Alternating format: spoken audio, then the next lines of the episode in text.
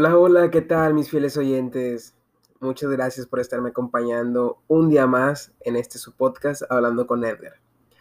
El día de hoy, en el segmento de hoy, tenemos una persona muy especial y una persona ideal para hablar acerca de una problemática que enfrentan todos los jóvenes, e incluyendo los infantes, una problemática a la que se enfrentan en México y en el resto del mundo. Sin duda alguna, traemos a una colaboradora ideal. Nuevamente lo repito porque no hay mejor palabra para decir que llegamos al lugar correcto, con la persona correcta, para hablar acerca de esta problemática. Quiero que le demos la bienvenida a esta persona. Itza es una joven de Matamoros, de acá del estado de Tamaulipas, que ha dedicado su vida a servir a la gente a través de la educación. Una persona que le gusta mucho aprender, le gusta le gustan los retos, le gusta descubrir nuevas adversidades y le gusta descubrir maneras para enfrentar esas adversidades. Así que quiero que se pongan cómodos, se queden muy atentos para lo mucho o poco que tenga que compartirnos, que sin duda alguna yo sé que va a ser algo muy benéfico para todos nosotros. Sin duda alguna tendrá mucho que aportarnos el día de hoy. Gracias, gracias por estar aquí nuevamente y sin más que decir, démosle la bienvenida.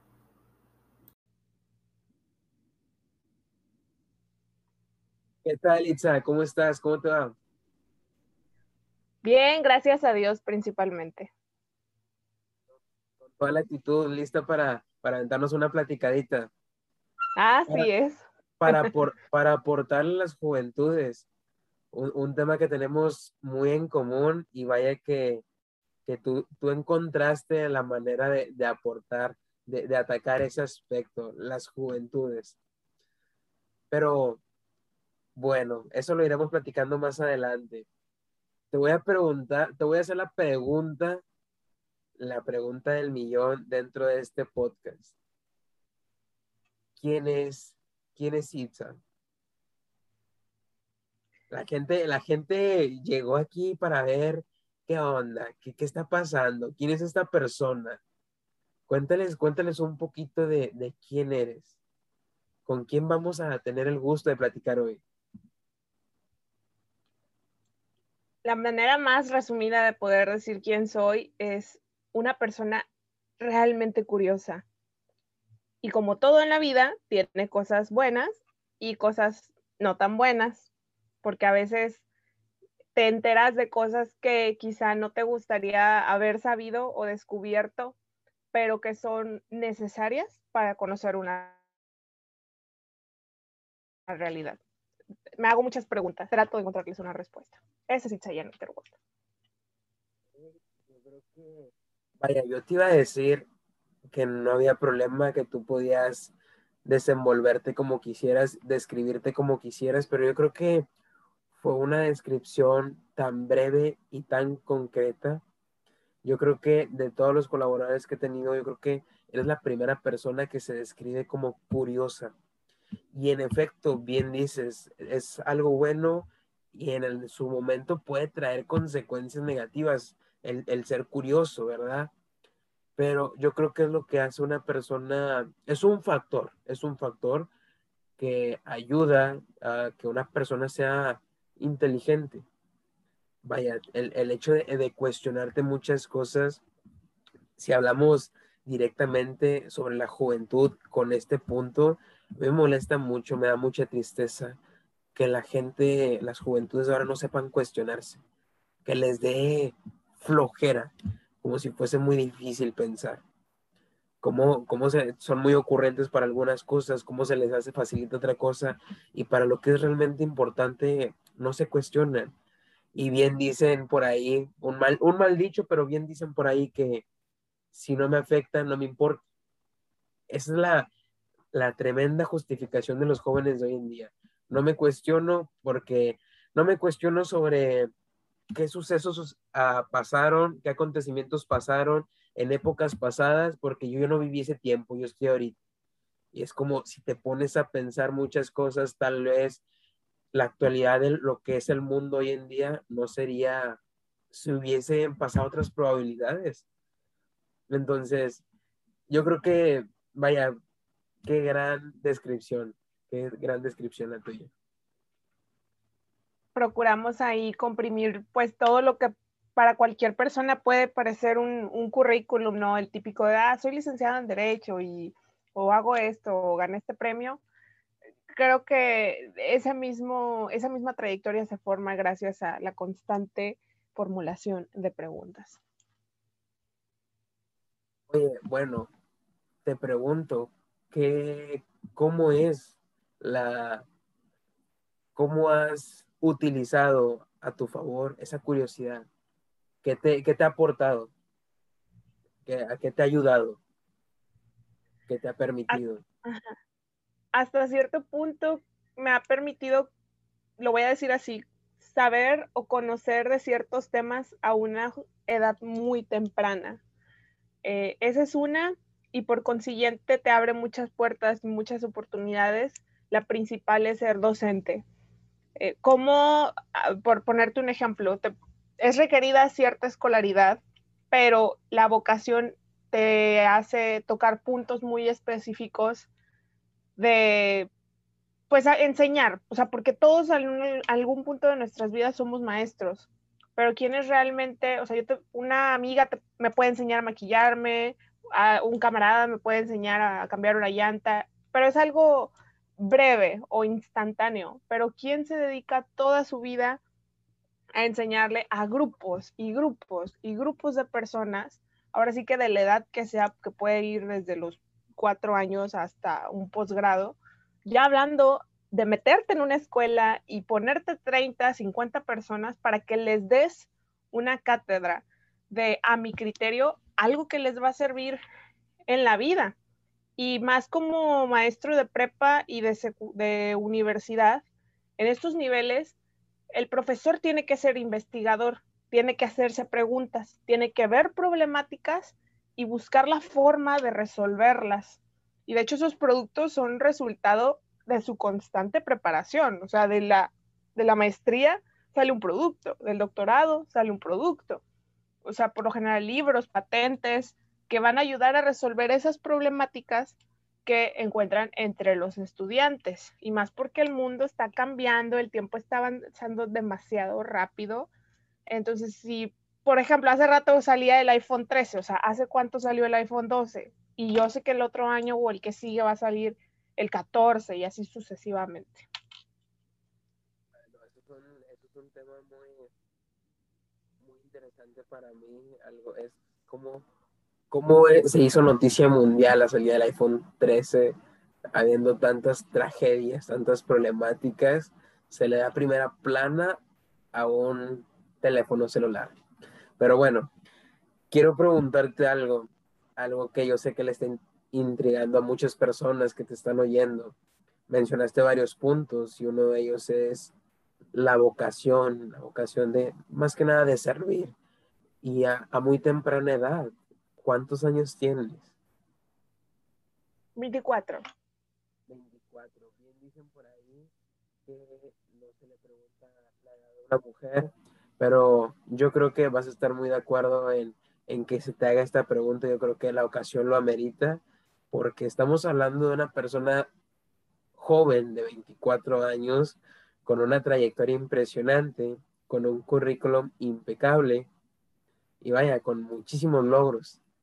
Entonces, gracias por compartirnos ese dato que yo sé que en alguna otra circunstancia a lo mejor no te hubiese gustado compartirla, pero ten por seguro que esa edad y todo lo que nos vas a, a platicar hoy va a inspirar a muchas personas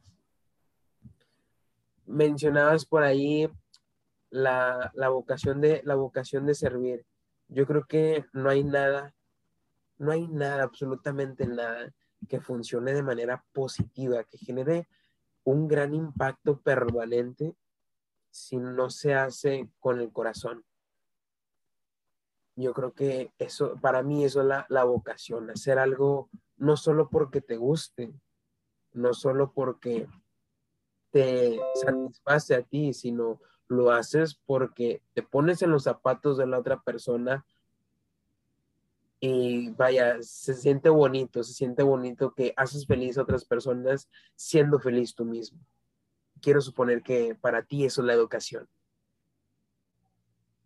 Así es. Considero que vivimos en un mundo pues bastante, mm, no quisiera decir cruel, pero donde hay, siempre va a estar en guerra constante el bien contra el mal. Y como hay mucha fe en diferentes personas en que aún hay gente buena, dices, bueno, ¿cómo le hacemos para que haya más gente buena? Y es lo que a mí me motiva a dar clases y quizá parta de un punto a otro, pero hablabas mucho de la empatía. Eh, ¿qué me hace, a pesar de, voy a ser muy directa, de estar en un país con situaciones, con circunstancias tan críticas, el seguir estando frente a grupo cuando a veces probablemente pudieras, no nada más a mí, sino a todos los que son maestros con vocación, porque hay de todo en la viña del Señor, seguir ahí, ¿no? O sea, aún con esas, esas circunstancias que a veces pudieran parecer desfavorables el hecho, a mí me da muchísimo miedo que llegue un punto quizá o un día en el que, mm, ay, no sé cómo expresarlo, manifestarlo sin que suene tan agresiva la expresión. Obviamente hay personas que yo quiero mucho, que son de mi familia, mis amigos, colegas, eh, y pues si algún día llego a, estar eh, con alguien eh, como pareja, entonces a mí no me gustaría que alguien les hiciera daño.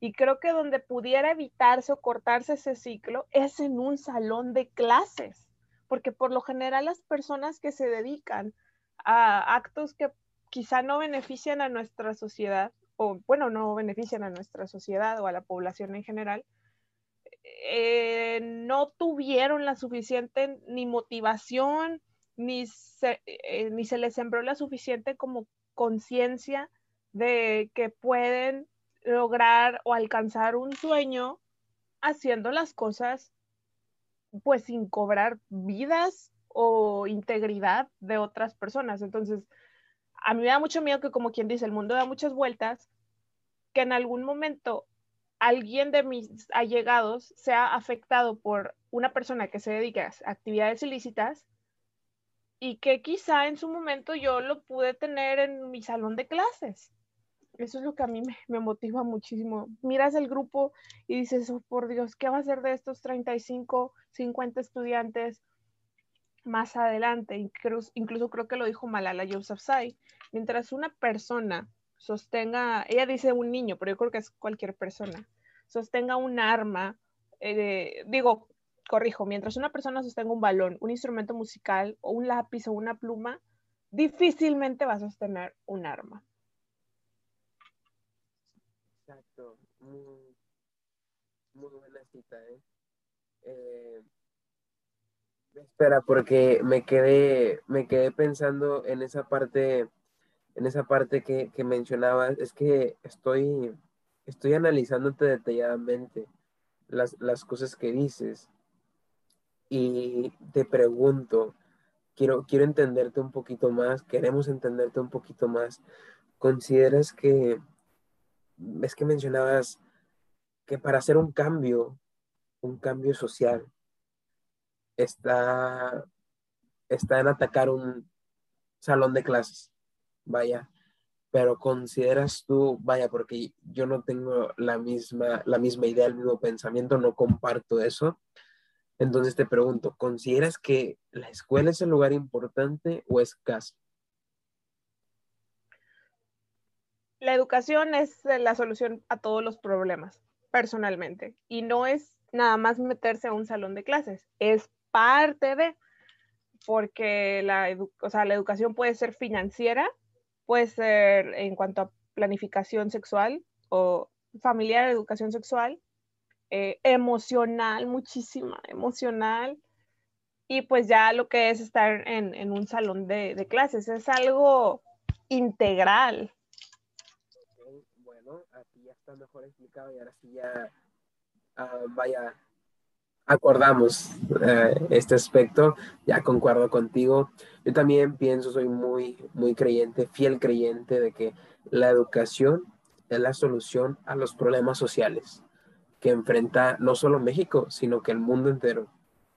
Yo creo que, bueno, si supiéramos, si tuviéramos la, la educación de aprender a, a valorar las cosas, las cosas que nos rodean, las personas que nos rodean, si nos enseñásemos a preocuparnos, a, que nos importara más todo, todo lo que nos rodea, yo creo que el mundo sería diferente. No me gustaría ser específico con, México, con, con la localidad tanto tuya como la mía.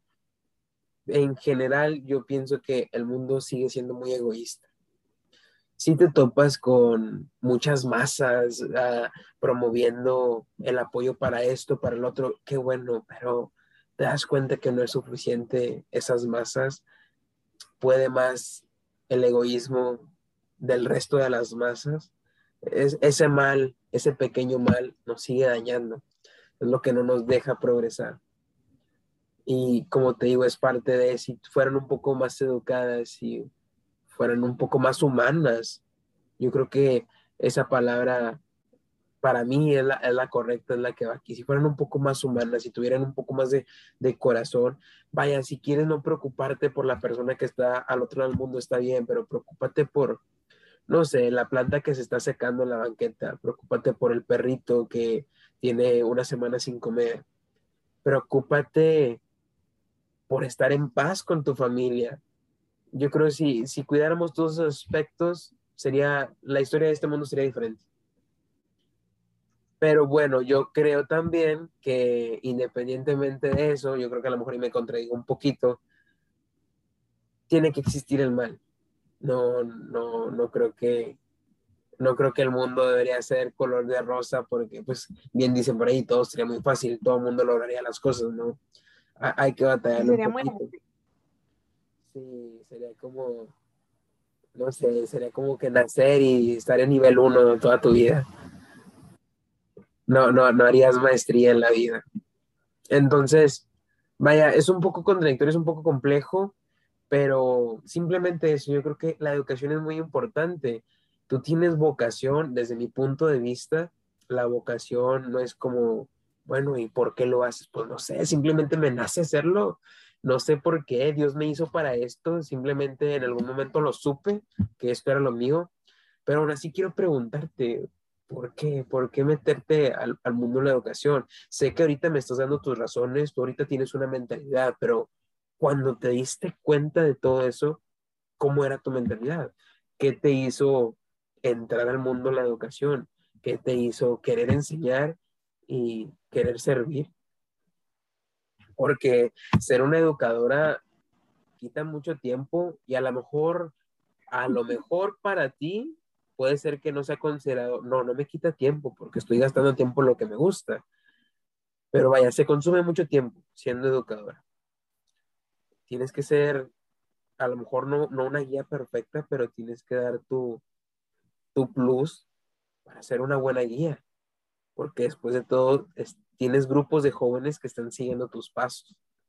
Que si tú les dices, esto pasó así porque esto sucedió así, porque así debe suceder, ellos te creen, porque tú eres su guía. Es una, es una gran responsabilidad y no dudo en que la estés asumiendo con, con profesionalismo, pero cuéntanos, ¿de dónde salió ese gusto, ese interés, esa vocación? Eh, pues particularmente, a, a veces digo yo que cuento las historias desde el origen del universo, pero pues ya sabes que uno nace y lo meten a la escuela em, y pues tuve la oportunidad de tener educación en el sector privado, donde pues sí se me dieron muchas herramientas. Y pues por ahí dentro de esas herramientas, una fue eh, ser porrista. Yo estuve en un equipo de porristas a mis 16 años, después de cuatro, años de ser porrista en la escuela donde yo estudiaba, decidí armar mi propio equipo. Y se me hizo muy fácil ir a una secundaria que estaba cerca de mi casa. Entro Y, ay, no, me destanteé demasiado, porque yo decía, pero ¿cómo? O sea, ¿por qué no están todos en su salón? De, pues en un clase. Y escuchabas comentarios como, ah, pues es que no vino el maestro, o veías o que se estaban peleando. Cuando yo de que iba a ir a tocar puertas a pedir una oportunidad para que se me, o sea, te digo, yo lo vi así como, ay, voy a hacer un equipo de porristas. Y gracias a Dios, pues en ese momento la directiva me dio la oportunidad. Pero ahí es cuando, voy a traer una analogía, es cuando avientas un bebé a la piscina. O sea, el bebé por instinto sabe que tiene que nadar y sobrevivir. O sea, hasta que no le entras al quite, te vas dando cuenta de muchísimos problemas que, hay y te pregunté, a esa edad que te quieres comer el mundo, dices, bueno, ¿y pues, pues, por qué no se resuelve? Y conforme vas creciendo y vas avanzando en este camino, te, te das cuenta, voy a hablar de cosas muy específicas, ¿no? Eh, meterme a la secundaria esta en la que estuve fue darme cuenta que había chavitas que no tenían ni siquiera para la pecera que te cuesta pues algo simbólico, como quien dice muy coloquial, no, no coloquialmente, muy sonado en redes sociales, ay, es que lo miras desde el privilegio, o sea, porque para uno es muy fácil ver ciertas cosas con otra perspectiva. Por ponerte un ejemplo, lo que te cobra un transporte público para ti puede ser algo accesible y por otras personas realmente es un esfuerzo de todos los días para poder trasladarse de su casa a la escuela, pues a, recibir esta herramienta que a mi criterio puede resolver los problemas del mundo. Igual, tocando puertas, pudimos conseguir uniformes, pompones, eh, inscripción para competencias, y eso me regresa al punto en el que, pues yo decía que mientras ellas estuvieran ocupadas haciendo este tipo de cosas, como lo sobre estar en un equipo de porristas y conocer más gente y aspirar a quizá después de la secundaria en sus prepas, porque aquí en Matamoros hay eh, apogeo de, eso, eh, en sus prepas estar pues en más equipos. Eh, me llegaron a platicar muchas cosas, muchos problemas. Uno de ellos es que, por ejemplo, muchas tenían sus papás que trabajaban en el sector de maquiladora y los dos papás trabajaban, tipo, o sea, todo el día y yo decía, wow, o sea, ¿a qué horas se sientan a hacer la tarea con ellas o a comer con ellas? Pero eh, eran chavitas que casi, casi se estaban criando eh, por su cuenta y la única como esperanza, o mencionaste una palabra muy importante, guía, en ese entonces era yo. O sea, y me platicaban de cosas que ya a estas alturas como docente no, no se te hacen normales, pero sí comunes, como pues la cuestión de, no sé, acercamiento con ingerir sustancias ilícitas o otras sustancias que sí son legales, pero que a esa edad todavía no tienes la madurez para, pues, para tener un control sobre ello. Y pues en otra, otro de esos ámbitos, pues los embarazos adolescentes. Entonces ahí a mí se me abrieron los ojos, de, por, sí, por decirlo así, de una forma tan impactante y tan como de trancazo en una secundaria de, pues sí, de, gobierno. O sea, y luego no quiero entrar en este, este debate de las escuelas públicas y las escuelas del sector privado, pero por lo menos en la que yo estuve eh, estudiando y en esa en la que entré a trabajar, se vio una diferencia tremenda. Este, y ya conforme avanzaron los años, eh, mi mamá sí me sugirió entrar a, pues, la, digo yo, a la poderosísima escuela normal, pero como en la prepa siempre tuve como diferentes, ojo, aclaro, no era buena en todo, pero sí me gustaban muchas cosas y ya mejor pues me fui por mi carrera de leyes pero yo no sé si era el todopoderoso, las circunstancias, el universo, que alineaban todo para que siempre regresara a estar frente a un grupo de personas enseñándoles algo. O sea, y si te hablo desde mis 16 años hasta ahorita que tengo 24, pues ponle que empecé siendo maestra de porristas, cuatro años. Después maestra de inglés, que pues el inglés tuyo en la frontera sabemos que es un mercado muy em, redituable. Siempre hay mucho trabajo de eso. después también me invitaron a dar juicios orales, porque en una universidad aquí en Matamoros, porque los muchachos se sabían el sistema. Muchos conocemos el sistema, pero yo creo que sí supiste que dio este cambio de ser todo por escrito, hacer todo de forma oral, o sea, de hablar en público. Y ya después regreso de nueva cuenta a dar inglés y a eh, seguir dando esta materia que se llama expresión oral y escrita 1 y 2. Y fíjate que precisamente ayer alguien me preguntó, ¿por qué te das el título de profesora investigadora? O sea, hay una certificación o algo que, o sea, así como eres licenciada en Derecho y hay un papel que te diga que eres licenciada en Derecho, ¿hay algo que diga que eres profesora investigadora? Y regresamos a lo que te mencionaba al principio.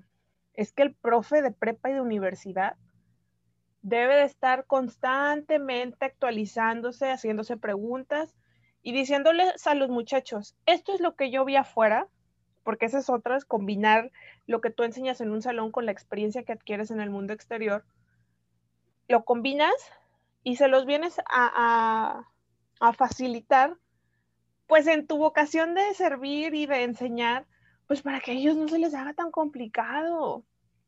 Y obviamente como chavos inquietos que son, a veces les vale.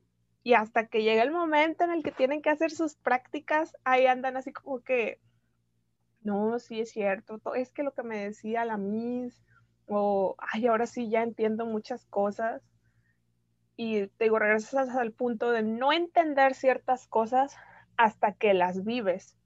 Y creo que eso me ayudó bastante a aterrizar Em, digo, no digo que fuera como alzada, pero decir, dude, estoy privilegiada de recibir una educación, quizá me voy a escuchar muy cruda, recibir una educación en la que jamás me faltó un maestro, jamás, jamás dejó un grupo solo, siempre estuvo ahí al frente.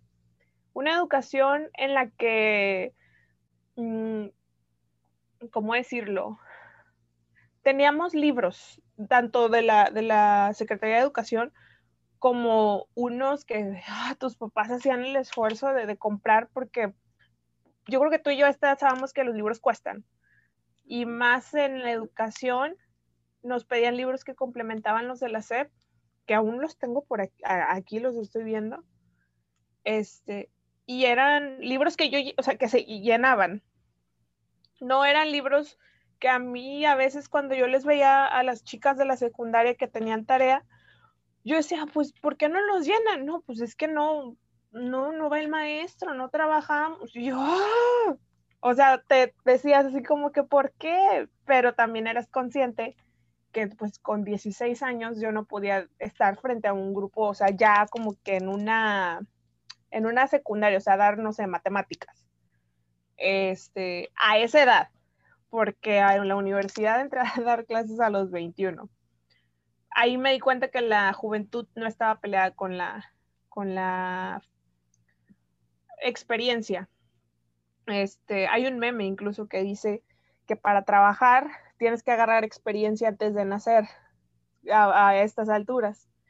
Yo digo, no, quizá no es tanto que agarres experiencia antes de nacer, pero sí tienes que empezar a ponerte al tiro desde muy joven, porque regresamos a globalización, el tiempo está avanzando demasiado rápido, el nivel competitivo va subiendo, o sea, por ejemplo, yo puedo saber francés a mis, digo, inglés a mis 24 años, un nivel así, 100% absoluto, el que tú quieras, pero te encuentras con otra persona de mi edad que aparte de inglés ya sabe francés y luego esa persona se puede encontrar con otra que aparte de inglés y francés sabe mandarín. Este, la competencia y, encontrar oportunidades más en nuestro país se vuelve, se vuelve difícil. Pero, regresando al principal punto, eh, fue, me di cuenta que me gustaba la educación viendo que era la solución para diferentes problemáticas y haciendo el comparativo de la educación que yo había recibido con la que muchas personas que me rodeaban eh, o me rodean todavía estaban recibiendo y yo decía, ¿cómo? ¿No te enseñan? Voy a, voy a ser bien cruda. ¿Cómo? ¿No te enseñan inglés en el kinder? O sea, por ejemplo, yo salí del kinder, ¿no? Con cierto nivel de inglés. Y me decían, no. Y lo más crítico a estas alturas es ahora que doy clases en universidad. O sea, yo salí de la prepa con pues X cierto nivel de inglés y ahora yo que soy maestra en universidad, los chavos llegan en ceros de inglés. Y dices, ¿de quién es la culpa? O sea, y no se trata de echar la culpa, ¿verdad? Se trata de poner en acción. Pero sí de hacer un llamado de, a ver, hey, este, prepas, den inglés. O secundarias, o sea, den inglés. O sea, mi, así siempre es el, el inglés porque realmente estamos muy deficientes en esa, en ese ámbito. Em, entonces yo me da, teniendo la oportunidad de estar frente a un salón de clases, hay otro mantra, fíjate, que es el de, sé el maestro que quieres que tus hijos tengan. Pero pues yo probablemente no vaya a tener hijos. ¿Por qué? Mis hijos, o bueno, esas personas a las que me gustaría, me voy a poner medio romántica, esas personas a las que me gustaría dedicarles mi vida, también fuera del aula, en sus proyectos, quizá no personales, pero sí profesionales. Y un ejemplo muy claro, lo voy a decir aquí, eh, fue hace poquito unos jóvenes pues, que, viajaron.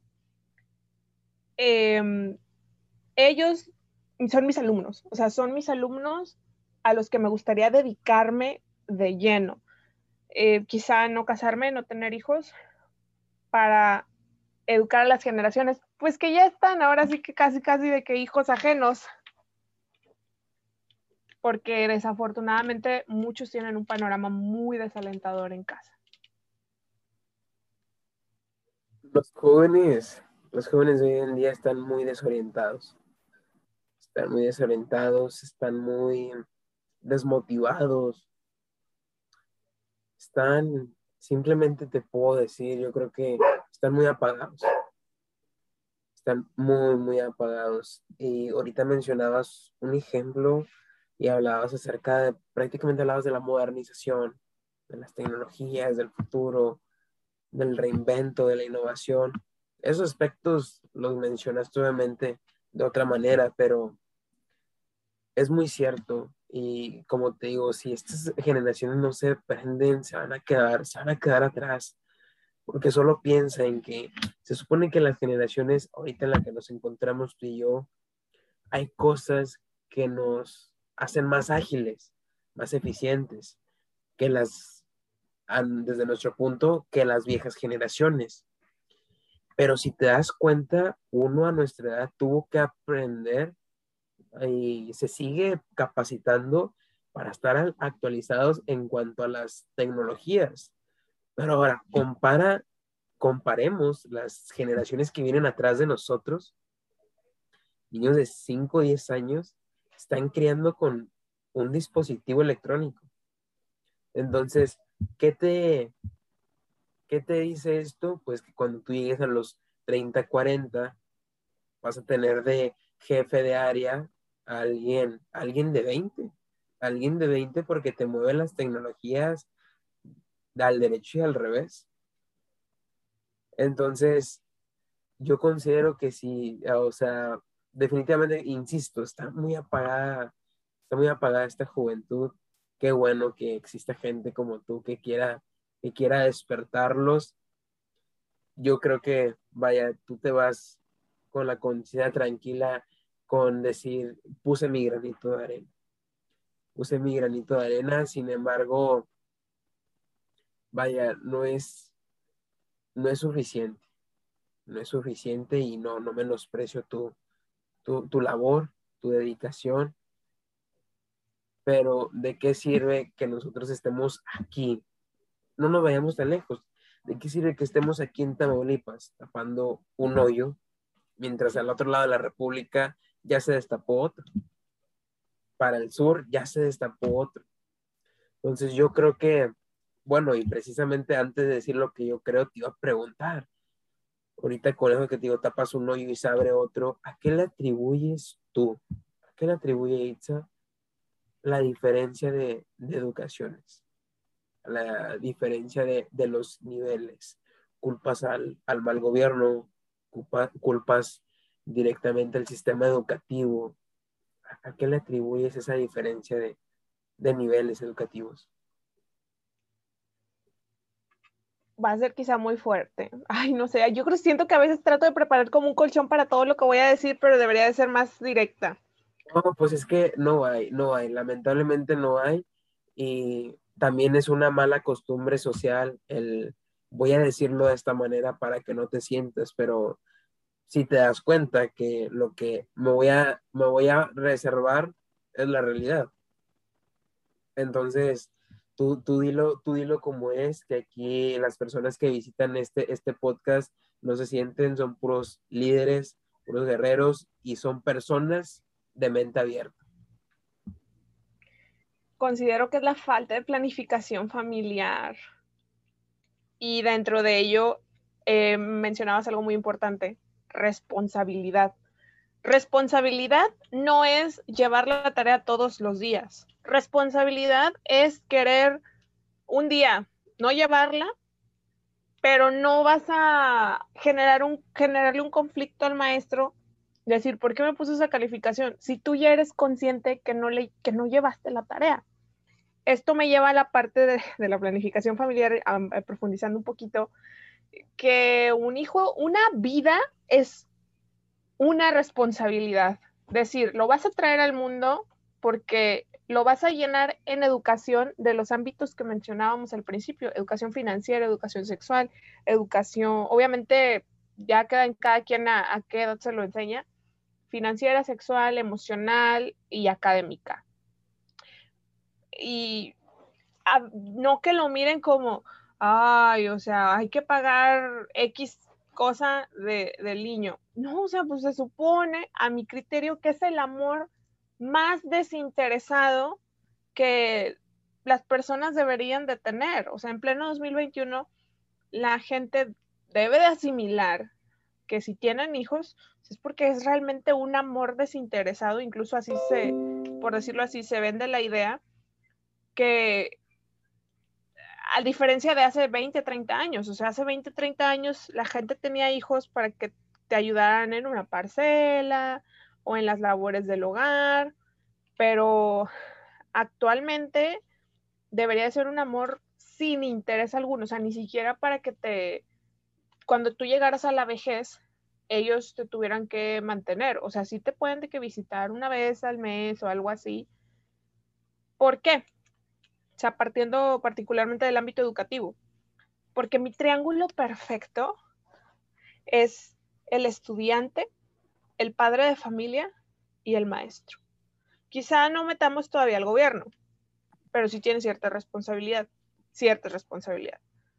Porque si tú tienes estos tres puntos operando, eh, se va a desarrollar de una forma muy buena, no digo que perfecta, pero muy buena, porque si fuera perfecta, pues el mundo no tuviera problemas.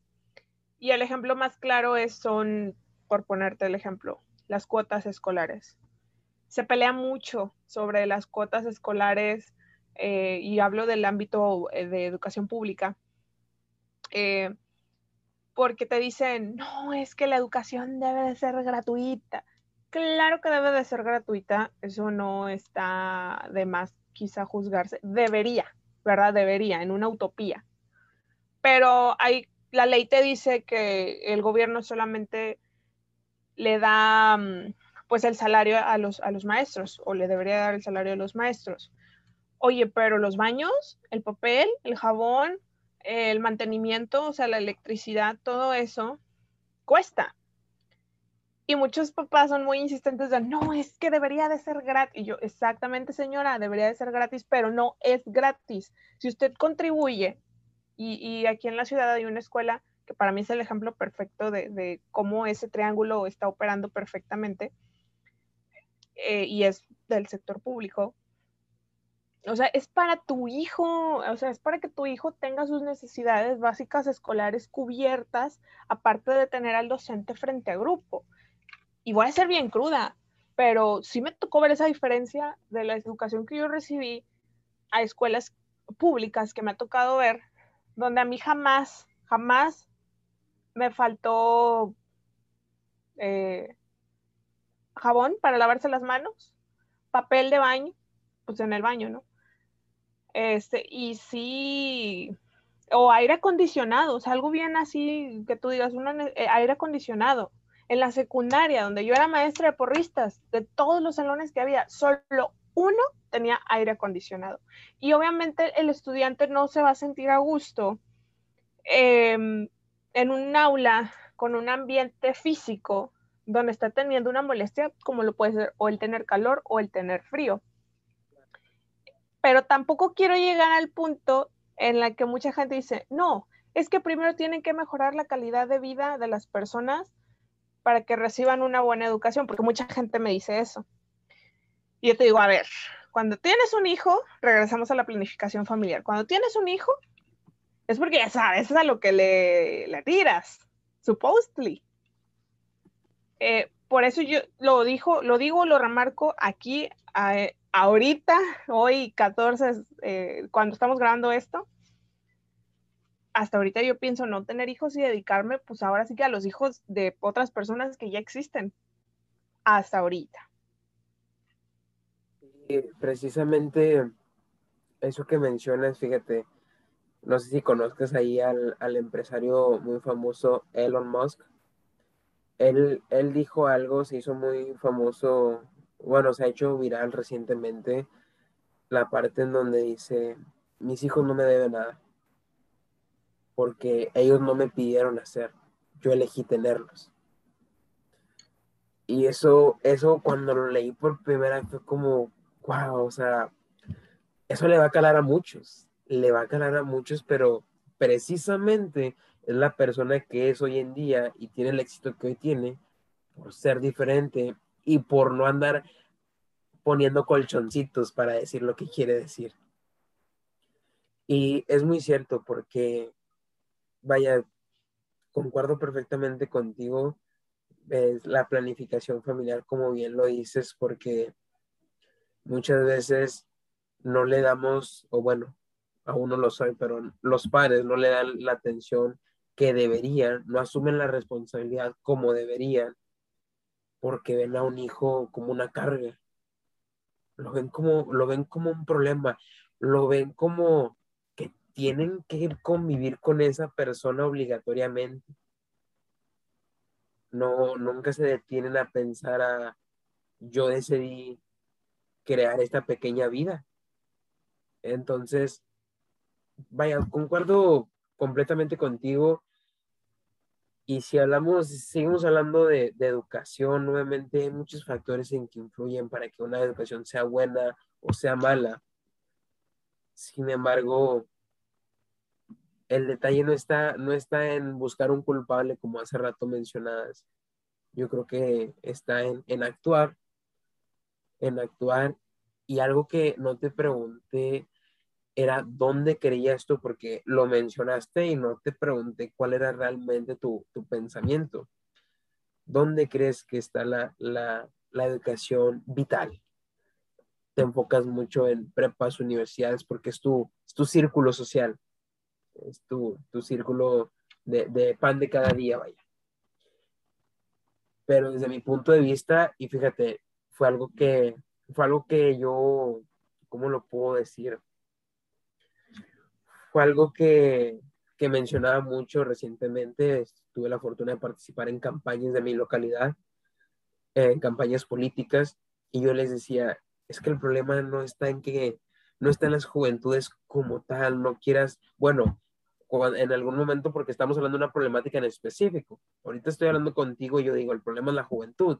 Sin embargo, en ese momento yo decía, es que el problema no es la juventud, no te enfoques en, en crearles espacio a los jóvenes y descuidar a los pequeños. Te preocupas por educar a los jóvenes y te olvidas de la infancia. Entonces tú creas un espacio cómodo y seguro, limpio, limpio de cualquier maleza para los jóvenes, pero llegan los infantes que no educaste a los que descuidaste y no les prestaste atención, a los que no les creaste espacios y llegan y te destruyen lo que ya construiste. Entonces yo creo que, como bien dices, es algo que se interrelaciona. O sea, si vas a cubrir un aspecto, cubre el otro también. No quieras acaparar todo porque después nada sale bien. Esa, esa es la, la parte, esa es la parte más, yo creo que más compleja para el gobierno. El querer exprimir ciertas edades, ciertas generaciones y descuidan a las otras. Vaya, llega la juventud y le quieren sacar el máximo provecho a la juventud porque son ideas nuevas, porque es energía, porque es actitud, pero no, no preparan, no capacitan desde muy temprana edad a los pequeños y vuelven a batallar cuando llega la juventud, desde mi punto de vista.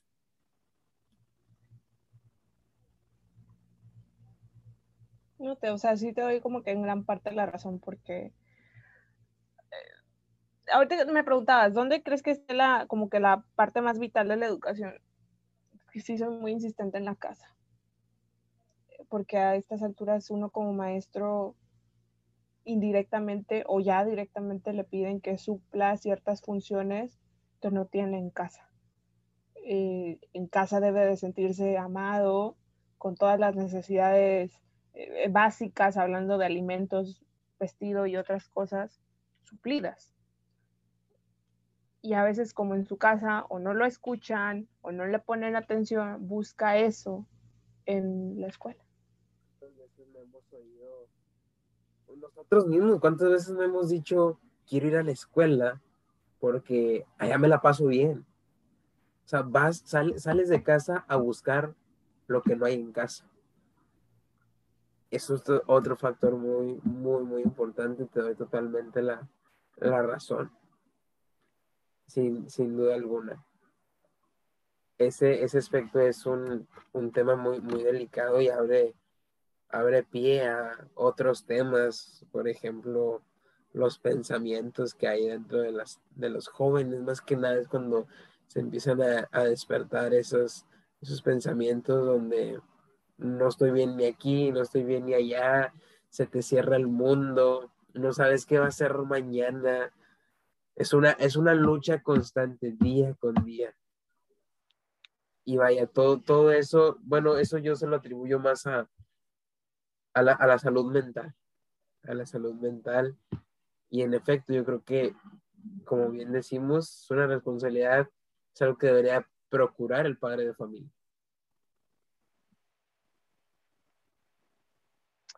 Sí, ay, no sé, yo veo ya bien difícil esta parte de traer gente al mundo. O sea, porque es una responsabilidad y mucha gente, afortunado o desafortunadamente, eh, ves publicaciones que te dicen, es que no es como un perrito. Dices, perdón, pero una, o sea, una mascota, digo, obviamente es lo que se supone que es la diferencia entre el ser humano y un animal, es el raciocinio. Em, pero es que un animal, o sea, mientras sea una vida, necesita responsabilidad. Hasta una planta. O sea, porque la planta que no se riega, que no se abona, se marchita. El animal que no se alimenta, que no se le nutre, que no se le da amor, cariño, también, pues pasa, ¿verdad? A otra parte. Entonces, imagínate un ser humano, mucha gente no es, o sea, personalmente, allá voy a explotar. Mucha gente no es consciente de la responsabilidad que es una vida.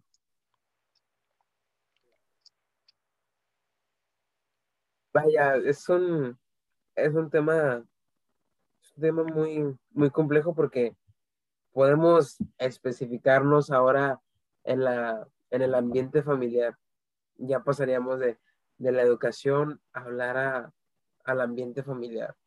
Y si nos adentramos, vamos a detectar muchísimos problemas y no, no vamos a acabar. Yo creo que hay que darle importancia a todo, a todo con medida de una manera muy balanceada.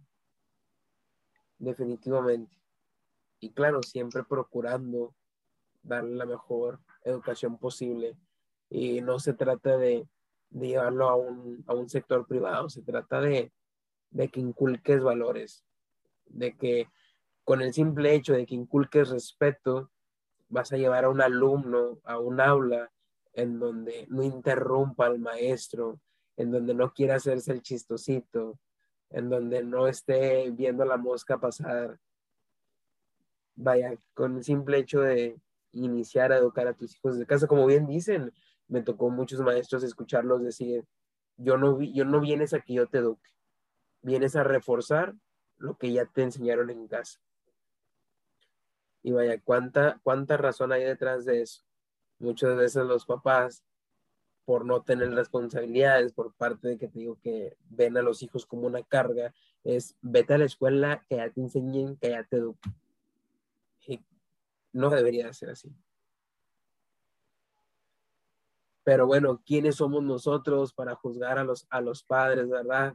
Yo creo que dentro es, es, algo muy relativo porque dentro de su cabecita ellos están haciendo el bien. Para nosotros no nos parece.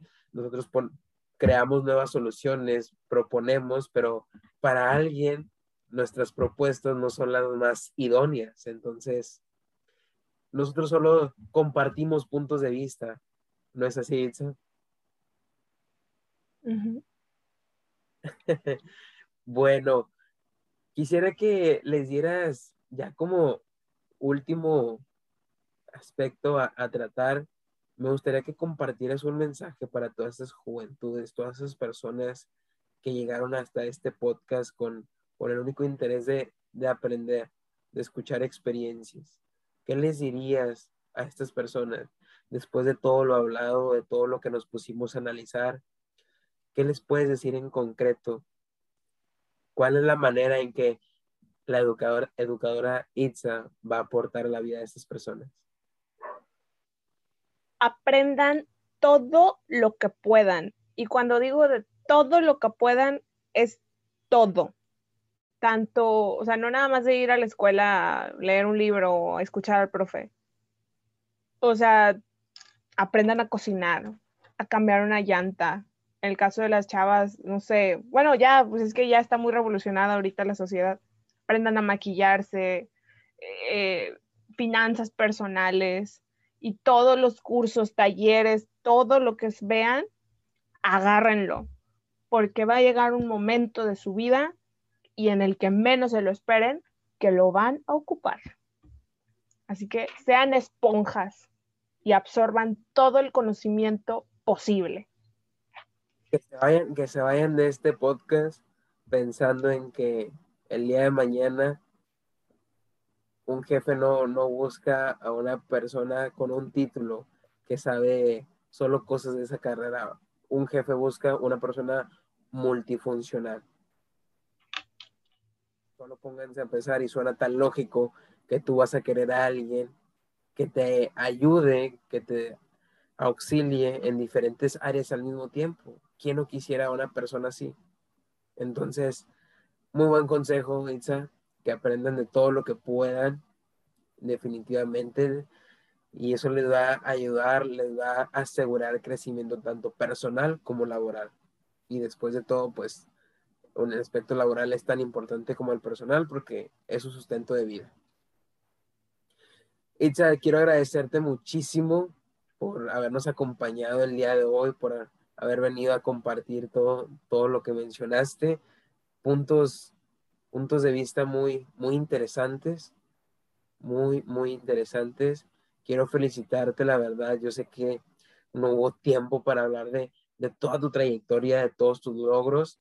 Sin embargo, tanto yo como el resto de los oyentes se van muy contentos por lo que escucharon el día de hoy y esperemos, esperemos tenerte de vuelta Esperemos si no sea tan lejos ese día. Muchas gracias por habernos acompañado el día de hoy. Gracias a ti por la invitación. muy bien, Itza. Cuídate mucho y nos vemos hasta la próxima. bye. bye.